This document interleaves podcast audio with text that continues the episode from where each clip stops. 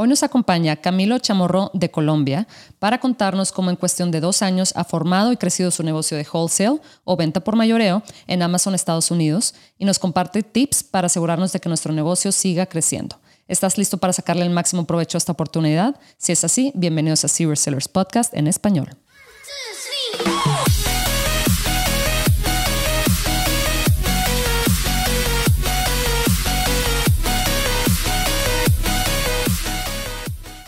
Bienvenidos a todos a este episodio de Serious Sellers Podcast en español. Mi nombre es Adriana Rangel y yo estoy aquí para platicar sobre las mejores estrategias de crear y crecer tu negocio en Amazon, Walmart y todo e-commerce en general, para vendedores de todos los niveles. Hola Camilo, ¿cómo estás? Hola Adriana, ¿cómo estás? Mucho gusto. Mucho gusto, Camilo. ¿Qué dice Miami? Nos, eh, nos acompañas desde Miami, ¿verdad? Sí, sí, señora. Oye, qué a gusto. ¿Qué tal está ahorita mm, por allá, ya, ahora que es primavera? No, pues aquí ya comenzó el calorcito, pues nunca, nunca paró, ¿no? Pero pues ya está más calientico, ya se ve el movimiento de todo el turismo regresando, muy, muy ameno, Miami es muy ameno. ¿Tú de dónde eres? Eh, yo soy de Colombia. Ok, ok. Y luego, ¿y cuánto ya llevas rato viviendo allá en Miami, me imagino? No, realmente nosotros con mi familia nos mudamos hace prácticamente un año y unos cuantos meses. Ah, eh, gracias pues a la oportunidad que nos brindó este negocio. Eh, es por eso que ahora vivimos acá. Pero nosotros siempre pues habíamos vivido en, en Colombia. Ah, mira, ok, qué bien. Oye, Camilo, y cuéntanos, ¿cómo empezaste con este negocio de wholesale? Eh, bueno, nosotros, o bueno, más bien yo vengo de, una familia donde tenemos un negocio familiar que viene de fabricar bolsos en cuero, en piel, que le dicen en México, y los exportamos a Estados Unidos. En eso nosotros estamos muy interesados en vender en Amazon, ¿cierto? Y, y, pues comenzamos a investigar toda la mejor forma de entrar nuestro producto en Amazon. Em, y un amigo me contó sobre esta nueva modalidad que era wholesale, que no tenía ni idea que existía. Hubo la oportunidad de aprender de un mentor de California muy grande en la industria. Eh, fue de un día para otro donde compramos los tiquetes y simplemente me fui a Los Ángeles a aprender directamente de él. Em, y ya, todo comenzó ahí. Eh, cuando estuve en el salón con, con, con, con Kenzo, se llama él, eh, aprendí realmente este negocio, sus fundamentos y me pareció el mejor negocio que había en el momento. Y comencé ya pues todos los trámites de abrir mi empresa, me abrir empresa aquí en Estados Unidos, comencé a hacer toda la tarea de buscar productos, de buscar eh, oportunidad y eso pasó en el 2019. Em, cuando llegó la pandemia, digamos que nosotros ya habíamos comenzado a vender productos muy, muy pasivamente, muy despacio y llegó la pandemia y pues este, este nuevo modelo de negocio donde nosotros compramos productos ya de marcas establecidas que se venden orgánicamente comenzó a pues a mm. tener un gran auge porque todo el mundo en sus cuarentenas nadie podía salir, la única opción era pedir por Amazon. Productos que nosotros le calculábamos a vender en dos, tres meses, hasta seis meses, se iban en cuestión de días o en cuestión de semanas. Entonces, nuestro crecimiento en ese momento fue bastante grande. Eh, los proveedores en ese tiempo no tampoco sabían lo que pasaba, entonces nos dieron una, un gran apoyo, una gran oportunidad donde sus brick and mortar, sus locales em, físicos, les decían, estamos cerrados y nosotros le decíamos, véndame todo lo que usted ah. tenga. Entonces era como un balance y, ahí fue que nosotros arrancamos con, mucha fuerza. Wow, oye, sí. Y toda esa operación se hizo desde Colombia gracias a, alianzas diferentes que, que, hubo la oportunidad de, establecer en esos viajes, de abrir la empresa, de aprender. Eh, y todo se fue dando, o sea, todo, todo gracias a Dios se fue dando. Eh, pensamos que esto era un negocio que, que, Dios nos puso en el camino y que realmente eh, es para nosotros, ¿sí? Y se, después ya se vino la oportunidad de abrir una bodega acá en Estados Unidos, ya con mm. nuestros proveedores, con nuestra logística y comenzamos pues ya en, el, en, el, en todo lo que es la mudanza y pues ya estamos acá. Wow, Camilo, qué interesante. Fíjate esa parte que mencionas de que justo eh, pues habían marcas que estaban sobre inventariadas, ¿verdad? Porque las, este, los brick and mortar stores no les estaban comprando, ¿verdad? Entonces tú decías, pásame para acá todo el inventario y a ellos les quedaba perfecto. Claro, claro, en, en, un momento de tanto pánico donde no se sabía qué iba a pasar, de hecho, eh, gran parte de nuestros proveedores quedan en Nueva York y ustedes saben que Nueva York estuvo súper mal. Entonces era como, ¿qué hacemos? Entonces eh, fue un momento realmente de que estábamos en el momento indicado, en el lugar indicado, con el conocimiento apropiado. Entonces, en ese mismo momento eh, tomamos ventaja y le echamos muchas ganas sin pensar en lo que iba a pasar eh, y, se dio, se dieron las cosas. Que te quería preguntar lo que mencionas ahorita de la alianza con proveedores. ¿Cómo fue que le hiciste para, pues no nada más encontrarlos y contactarlos, pero también para que, eh, pues ahora sí que te tomaran en serio como alguien que apenas estaba comenzando? pues sí, buena, buena pregunta, porque como te digo, tengo un background donde mi familia siempre me enseñó a mm. hablar con proveedores, ¿sí? Nosotros tenemos negocios de, exportación, de importación con mi papá. Entonces, eh, yo, eh, por tener el idioma inglés, eh, digamos que siempre estaba en cabeza de esos proyectos. Para mí realmente fue una ventaja el haber cambiado prácticamente de escenario de, ok, ya no hablas con gente de China, hablas ahora con gente americana, en un momento donde sabías que tenías el control. ¿Me entiendes? Es como que, ok, no le vas a poder vender a nadie más porque nadie tiene todo cerrado, soy tu mejor opción. Esa era como la conversación. Eh, fue un momento de incertidumbre para ellos mismos porque decían, bueno, ¿a dónde te lo mando? Entonces, simplemente yo les decía, mándalo directamente a Amazon. El enseñarle a unos proveedores que no tenían ni idea cómo hacerlo, pues también nos dio cierta ventaja. Entonces, en ese momento eh, realmente creamos una buena relación con ellos y las cosas se dieron. O sea, no puedo, eh, lo que tú dices, el timing fue perfecto porque si hubiera sido seis meses después, ellos eh, de pronto ya estaban acostumbrados a otras cosas o si hubiera sido mucho antes, también lo mismo, no tenían, no nos hubieran dado una prioridad como nos la dieron a nosotros. ¿Me entiendes? Claro que sí. Entonces, como que esos timings sí fueron perfectos. Sí, sí, sí. Y seguramente el tema de, mm, este, de negociación en cuanto a los eh, términos de pago, porque muchas veces eh, los términos de pago inclusive son hasta más importantes que el, que el precio, ¿verdad? Por, por, el tema del flujo del efectivo. Igual y este, dices, bueno, no quiero que necesariamente bajarle todo lo que pueda al precio, pero sí en esta ocasión prefiero que mejor me permita pagarle, no sé, un 50% ahorita, el otro 50%, no sé, 30 días después, etcétera. Me imagino que eso, eh, ese conocimiento también lo habías obtenido de haber estado trabajando con tu familia. Claro, claro. Eh, en, China, por ejemplo, siempre nosotros teníamos que dar un, un, pago en adelantado del 30% para comenzar a hacer cualquier producción y hasta final de producción el 70% y de ahí ya mandan el producto desde puerto, ya tiene que estar completamente pago.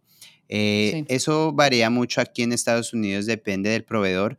Hay unos que lo piden al momento que tú haces la preorden, hay otros que realmente te dan un tiempo, no sé, un net un, eh, tiempo 30 días o, o, 15 días. No es mucho tampoco, no es muy extenso, pero es un tiempo donde tú puedes organizar toda una logística para que esos recursos alcancen a llegar.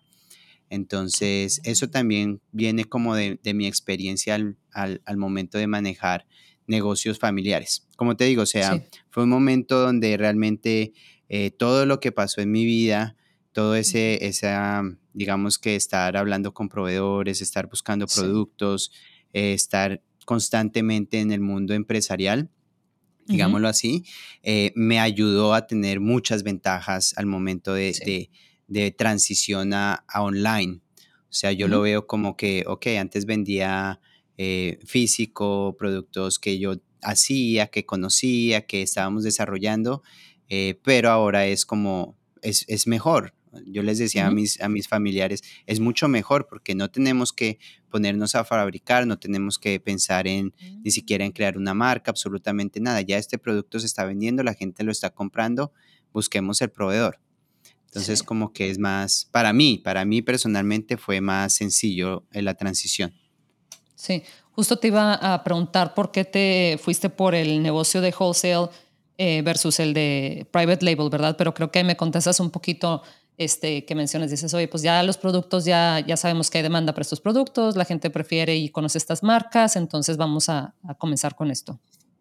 Correcto, correcto. Eh, nosotros en cuestión de, siempre hemos estado muy involucrados en el desarrollo de marcas, en el desarrollo de productos y sabemos todo lo que conlleva ese proceso.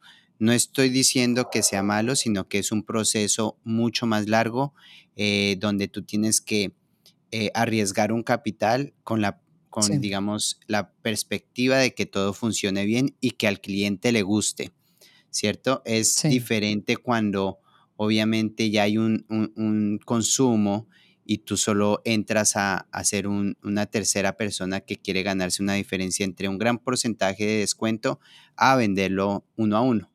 Entonces ahí es cuando cambia la modalidad. De pronto no va a ser las mismas márgenes que, crear una marca propia, pero em, pues estás ya teniendo ventas, que es lo importante en un mundo que no conoces como Amazon, que es tan extenso, ¿verdad?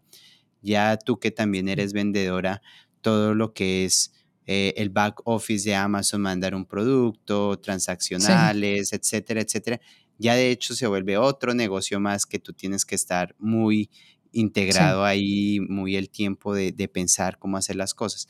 Entonces, como que te da la oportunidad de comenzar a vender, no necesariamente, y tener toda la experiencia de cómo hacer todos estos movimientos y de un, desde el momento uno que tú encuentras un producto. Y la invitación mía es, ok, ya tienes una plataforma donde sabes vender, estás desarrollando eh, economía, ya estás haciendo transacciones, ya tienes toda la experiencia, ahora sí comienza a crear un, producto, eh, marca propia, para que después ya te vaya a, dar, no tengas que siempre depender de un proveedor, ahora también vas a depender de, tu propia marca. Sí, fíjate qué interesante, la verdad, sí, eso me encantó lo, lo último que dijiste de Em, de no únicamente depender de un proveedor, ¿verdad? Porque en ocasiones pues eso nos puede volver un poquito locos, ¿eh? o sea, y, y, no nada más necesariamente de un proveedor, pero de un país también, ¿verdad? especialmente con esto de la pandemia lo vivimos nosotros, eh, los que compramos desde China, pasa algo en China y pues ¿qué haces? O sea, vaya, tienes que lidiar con, con, la crisis, ¿verdad? Entonces eso está muy interesante tener tus proveedores dentro de Estados Unidos. Y te iba a preguntar, ahorita que mencionaste márgenes y todo eso, ¿cuáles son las cosas que tú buscas? Eh, digo, no, me imagino que son muchísimas, ¿verdad? Pero como que las top cosas que tú buscas al buscar productos eh, para hacer wholesale. Eh, bueno, sí, ahí ya entra, digamos que muchas estrategias realmente dependiendo sea de tu capital, de tu tiempo y de cómo veas el negocio. Eh, es decir, por ejemplo, hay personas que realmente quieren de esto un negocio más pasivo, entonces buscan productos que puede ser que tenga baja margen de, ganancia, eh, pero el producto se comienza a vender a altísimos volúmenes transaccionales. Entonces el dinero está creando más dinero constantemente. Hay otras personas con digamos, menor capital, que comienzan solo a buscar productos con mayores márgenes para comenzar a mm. capitalizarse. Entonces, es, hay muchas variantes en el comercio mayorista donde realmente tú tienes que ver tu perfil, cuál se ajusta a cada una de estas estrategias, más que realmente eh, generalizar uno de por sí. Entonces, ahí es donde nosotros también tenemos como empresa eh, productos de todas las categorías que buscamos, eh, unos productos que nos dan mucho volumen, no solo por, las, por, digamos, el tráfico que, que, esto nos da, sino también la confianza que Amazon nos va brindando. Tú sabes que Amazon también tiene que comenzar a crear confianza como nosotros proveedores, ¿cierto? Entonces estos productos nos van a dar eh, más reviews, nos van a dar, por ejemplo, nos van a dar más eh, almacenamiento, nos van a dar más, muchos más beneficios, en vez de estar en un producto con menos volumen que de pronto eh, no va a tener la misma transacción, transacciones o el mismo movimiento. Al tiempo tenemos que ir buscando estos productos de alta margen para también nosotros capitalizar con mayor, con, digamos, con mayor eh, rapidez. Entonces es todo un juego, es un, es un juego muy dinámico donde realmente comienzas a mover muchos, muchas cuerdas y muchos engranajes que tienen que ir moviendo esta máquina que es un negocio ah, mayorista, que es realmente lo que, lo que eh, tenemos que hacer como, como empresarios, pues, ¿cierto?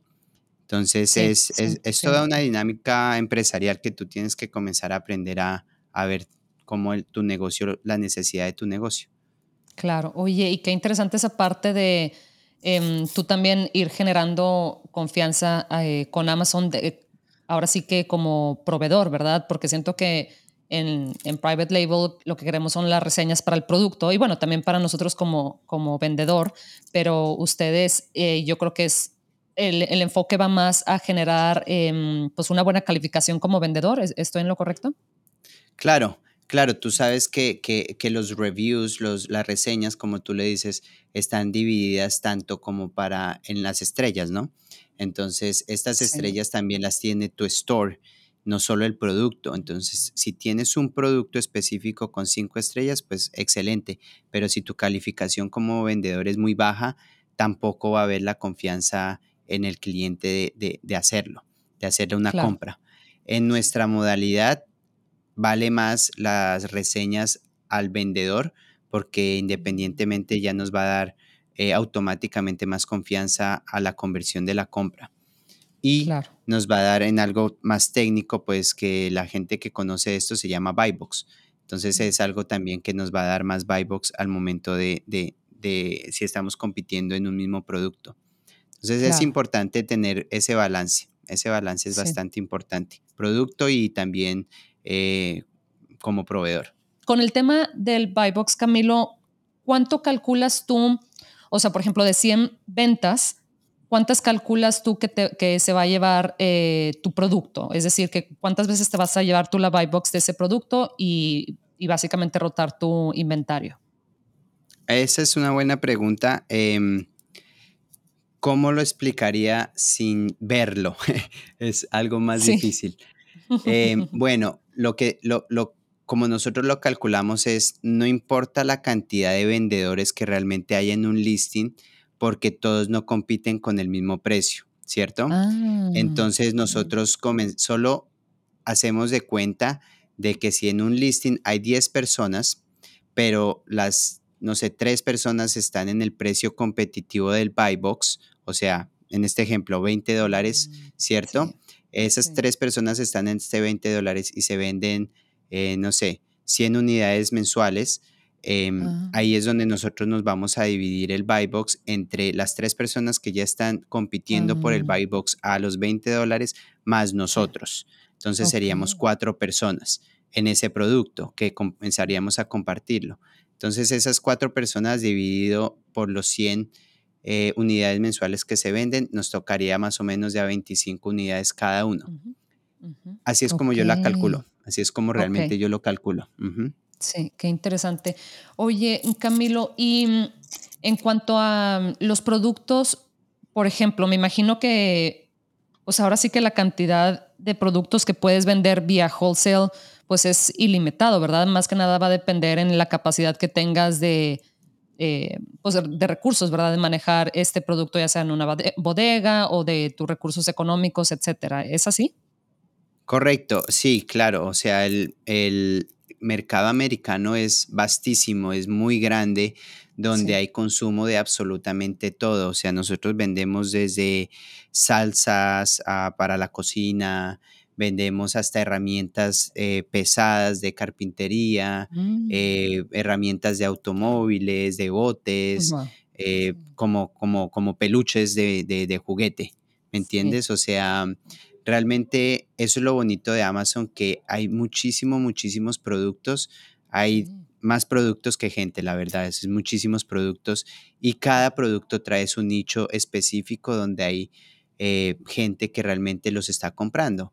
Hay productos que ni siquiera sé de dónde vienen, o sea, me refiero por qué los compran, pero es seguramente en ese estado específico es una marca famosa y no sabíamos el por qué no sabemos el ah. por qué. De pronto por tradición, de pronto por porque salió, no sé, una persona de, del Estado y la puso de moda. ¿sí?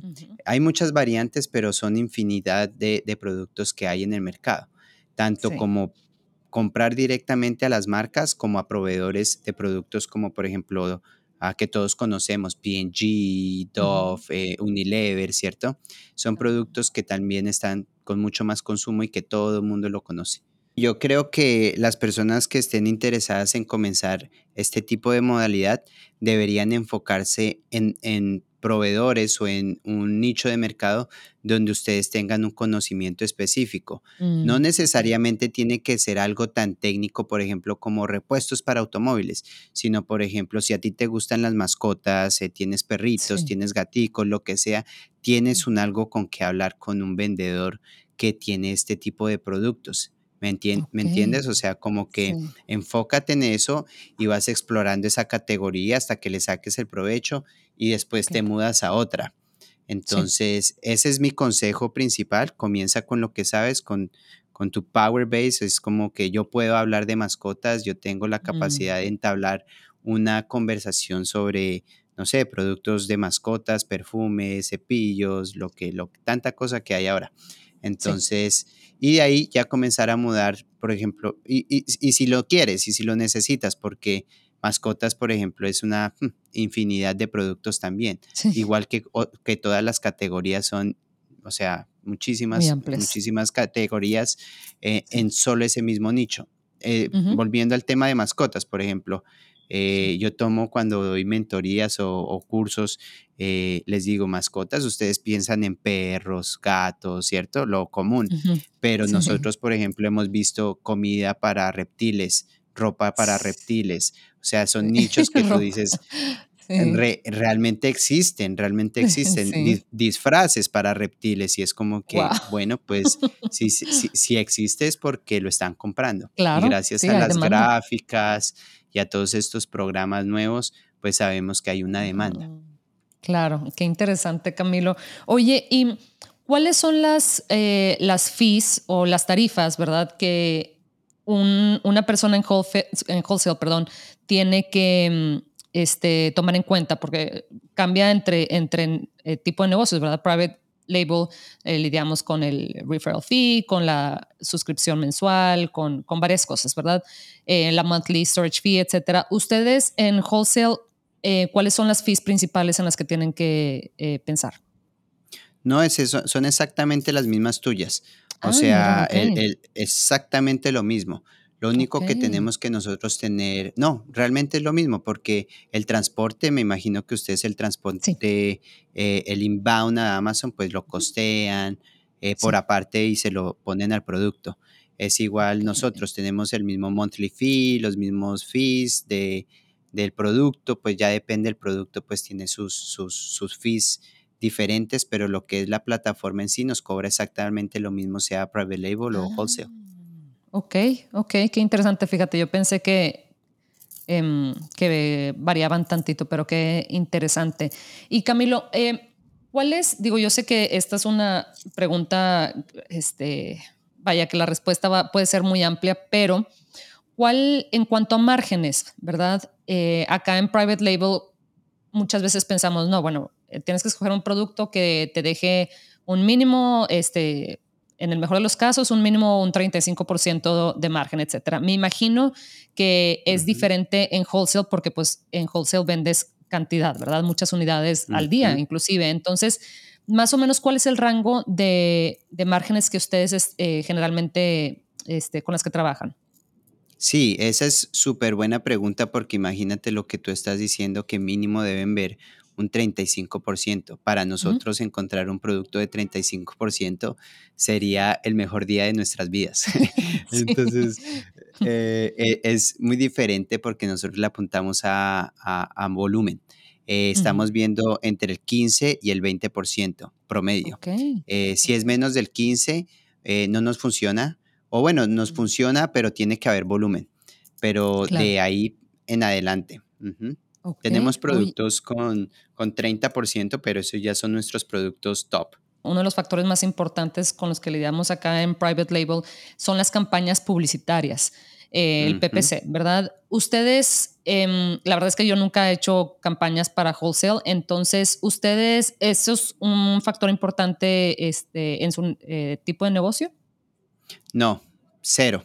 Nosotros, de hecho, sabemos absolutamente cero de PPC, de PPC, porque no, no invertimos nada, nada, o sea, cero, dólares en PPC. Eh, el motivo, ¿cuál es? Es que nos colgamos a estas ventas orgánicas. Claro. Oye, no, oye, Camilo, no, se me hace que me voy a cambiar acá al, Es que el PPC, bueno, verdad, los dos modelos eh, tienen obviamente beneficios muy buenos y otros y otras cosas que a veces nos hacen batallar un poquito, pero el PPC en ocasiones sí es como, o sea, es un factor muy, muy importante en este, en este tipo de negocio. Entonces, wow, no me imagino. Em, Sí, o sea, no me imagino la, cantidad de horas que me ahorraría la semana si no tuviera que no, pero, Sí, no, obviamente suena muy, muy chévere no hacerlo, pero también nosotros, digamos que no hacemos PPC, pero por ejemplo nos toca hacer órdenes, ejemplo, try, try orders, que es, ah, tenemos, vemos un producto potencial, no vamos a invertir mil, dos mil dólares en un producto que no sabemos, pedimos una, una orden, no sé, 100, 200 dólares la vendemos, la ponemos a rodar y de ahí con los resultados que eso nos da, em, nos arriesgamos a comprar ya mucho mayor. Pero entonces, en ese orden de ideas, no es que no exista, pues no, no existe, pero también tenemos nosotros nuestro, nuestro método de probar los productos antes de, irnos de lleno. Sí, sí, sí, Eso en cuestión de lo que yo les digo a las personas, lo que yo les enseño por ser conservador, eh, de manera personal, la verdad soy más arriesgado y voy comprando mucho más, pero pues mm. eso ya es de manera personal. Para vender en Estados Unidos, en Amazon Estados Unidos en específico, ¿cuánto crees que esta persona tenga que tener disponible para comenzar a vender eh, productos de wholesale? Ah, yo siempre recomiendo mínimo 3 mil dólares, entre 3 mil y 5 mil dólares, eh, pues porque realmente nosotros compramos al por mayor. Y si tienes solo como mil, entonces vas a estar muy justo, sea a una orden mínima del proveedor o a un producto, solo vas a tener muy poca capacidad de comprar un producto.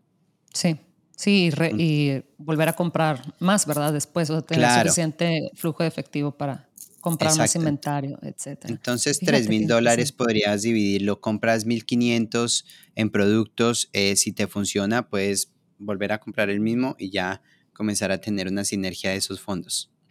Claro.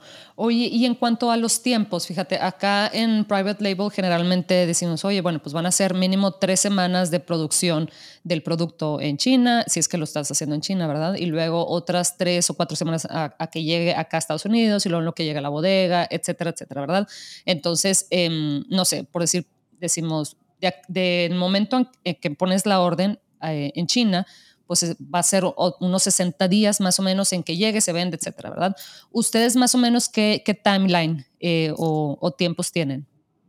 No, mucho más cortos, muchísimos más cortos, por lo que eh, es transaccional. Un proveedor de un producto que nosotros pidamos seguramente lo tiene en sus bodegas y no lo va sí claro y no lo va a mandar en cuestión de una semana eh, en una ah. semana ya está aquí en nuestra bodega en par de días sale y ya es tránsito para Amazon.